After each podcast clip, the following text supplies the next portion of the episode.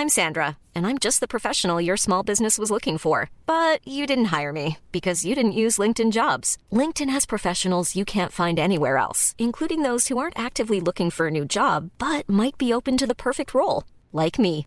In a given month, over 70% of LinkedIn users don't visit other leading job sites. So if you're not looking on LinkedIn, you'll miss out on great candidates like Sandra. Start hiring professionals like a professional. Post your free job on linkedin.com/people today.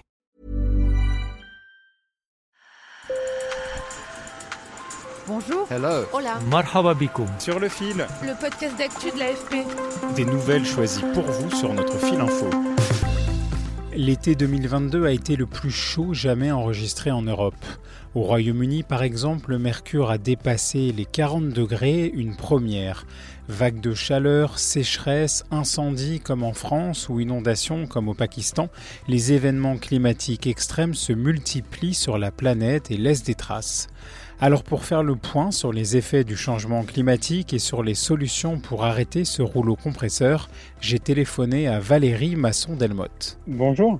Bonjour. Cette chercheuse est membre du GIEC, le groupe d'experts de l'ONU sur l'évolution du climat. C'est elle qui a été choisie par Emmanuel Macron pour faire un exposé aux membres du gouvernement à la rentrée. Et face au changement climatique, l'heure est grave. Sur le fil. Euh, Depuis la révolution industrielle, euh, par l'utilisation d'énergies fossiles et puis euh, par le développement de pratiques agricoles qui rejettent des gaz à effet de serre, on est dans une situation euh, de rupture profonde sur la composition atmosphérique. Euh, Le niveau de CO2 dans l'atmosphère, est inédit sur plus de 2 millions d'années. Le niveau de méthane, d'oxyde nitreux sur plus de 800 000 ans, parce que c'est la limite euh, des enregistrements disponibles vers le passé.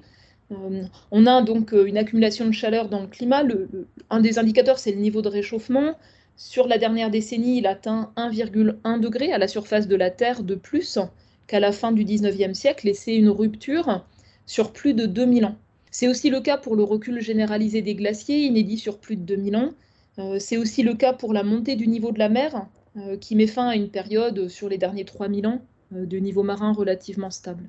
Donc on est, on est vraiment dans, dans une situation de, de- de rupture. En moyenne, la température sur la planète a donc augmenté de 1,1 degré depuis la fin du 19e siècle. Alors le réchauffement en amplitude, il n'a pas la même intensité partout. Il est très fort du côté de l'Arctique, hein, plusieurs fois le niveau de réchauffement planétaire. Il est plus prononcé au-dessus des continents que la moyenne planétaire. Donc pour 1,1 à l'échelle planétaire, on en est déjà à 1,7 degré en moyenne annuelle en France. Avec l'été qu'on vient de passer, la question du changement climatique fait souvent la une de l'actualité. D'ailleurs, plusieurs centaines de journalistes et des dizaines de rédactions viennent de signer une charte pour un journalisme à la hauteur de l'urgence écologique. Il y a une prise de conscience qui est évidente, qui est aussi mesurée par euh, des enquêtes de perception, euh, des enquêtes d'opinion. Euh, et partout dans le monde, euh, il y a effectivement une, prise de conscience qui est très nette de simplement la réalité euh, de ce qui se manifeste autour de nous. Ce qui ressort très nettement, c'est que malgré les, efforts d'adaptation qui ont été, faits hein, partout, euh, forcément, on ne laisse pas une situation euh, changer sans réagir. Mais, souvent, en fait, l'adaptation qui a été mise en place, elle est réactive, elle ne nous prépare pas euh, aux, évolutions qui vont se poursuivre à mesure euh, de l'accumulation de chaleur dans le climat.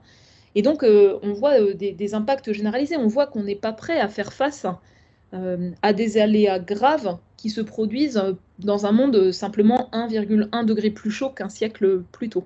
Sur le changement climatique et ses effets, Valérie Masson-Delmotte appelle à mieux nommer les choses. Et le, terme peut-être qui est le plus embêtant dans les termes utilisés couramment dans le grand public, c'est la notion de catastrophe naturelle.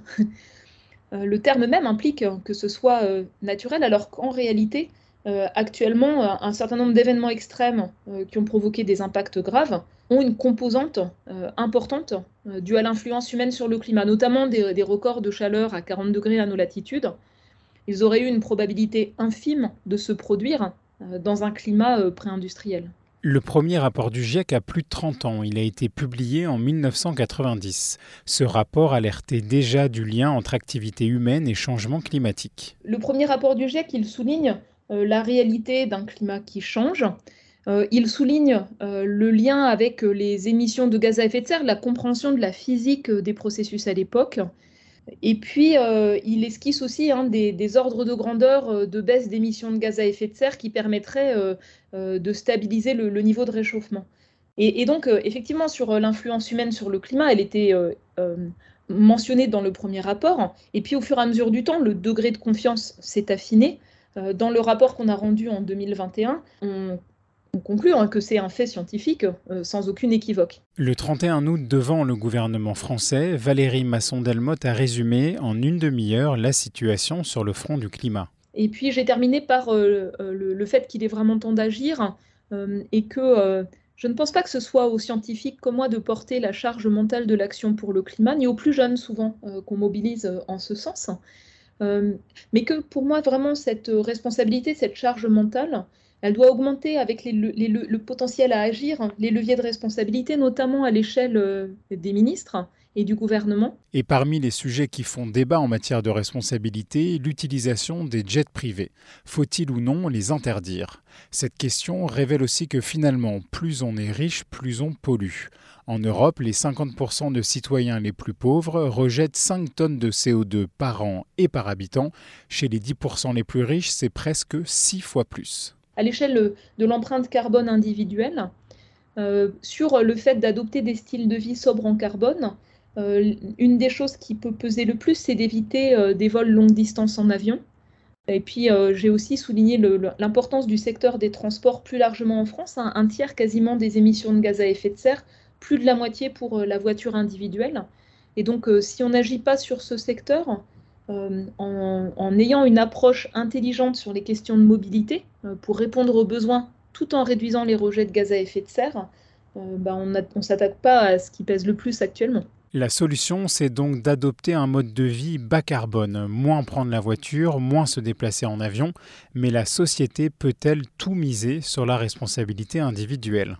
On a besoin de stratégies qui permettent d'adopter des styles de vie bas carbone. Si vous n'avez pas d'alternative à la voiture, que le prix du foncier ne vous permet pas de vivre près de transports en commun. Euh, voilà, euh, on voit bien que les conditions ne sont pas réunies, à moins qu'il y ait des véhicules électriques abordables disponibles. le fait d'avoir des capacités pour les mobilités actives, notamment les aménagements cyclables, le stockage pour les vélos sécurisés, ça fait partie aussi d'actions structurantes portées par les collectivités, hein, qui peuvent être accompagnées par l'État, mais qui sont nécessaires pour pouvoir faire ses choix à l'échelle individuelle. Sur le fil revient demain. Je m'appelle Antoine Boyer. Merci pour votre fidélité et bonne journée.